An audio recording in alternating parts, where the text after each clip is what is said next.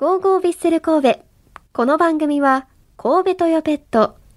ワコーレマンションシリーズの和田光さんと共にお送りします。ラジトピアクタビッセル通信3月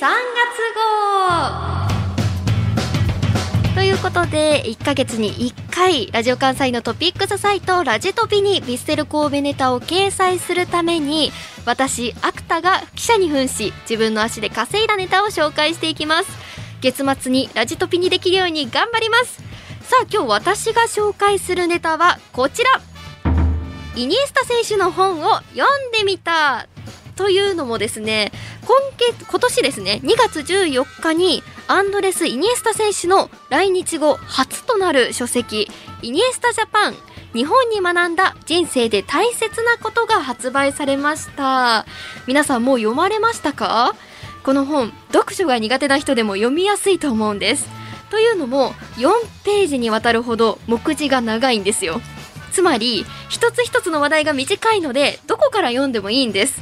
気になるところから読めるしイニエスタ選手の言葉を、まあ、和訳してるので難しい言葉ももちろんないですしスペインの表現なんだろうなという素敵な言葉遣いもたくさん出てくるので読んでいて本当に楽しいです。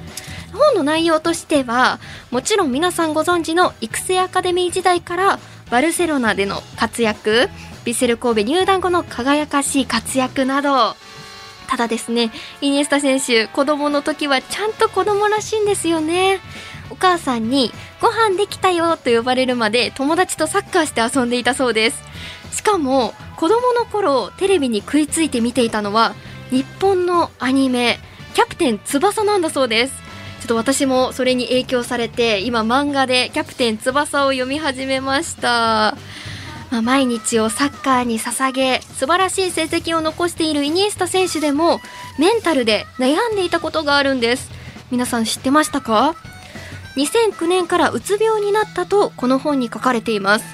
ただ自分ではうつ病とは気づけない。なんか元気が出ない。それだけだったそうです。だからこそ彼は少しでも早くそのことに気づけるようにメンタルで悩んだら専門家へと私たちに伝えてくれています。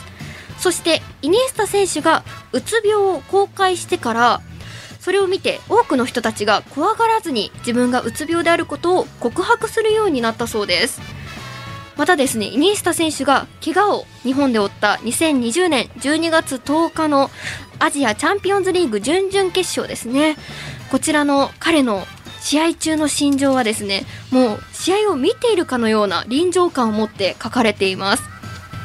この後にですねバルセロナで受けた手術の映像を記録しているそうです。これ怖いですよね。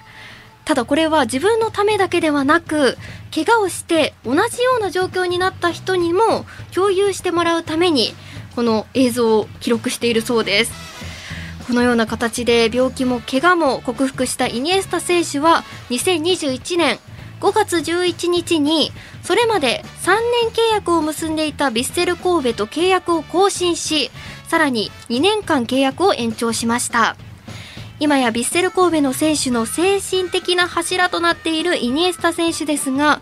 今後日本でそして世界でどうなりたいのか今彼のプレーを目の前で見られることがどんなに貴重でどんなに素晴らしいことなのかこの本を最後まで読んで改めて感じることができました。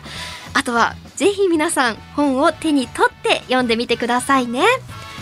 ということで、ラジトピーアクタビッセル通信3月号、リスナーの皆さんで、イニエスタ選手の本を読んだ方は、感想をぜひこの番組にお送りください。以上、ラジトピアクタビッセル通信3月号でした。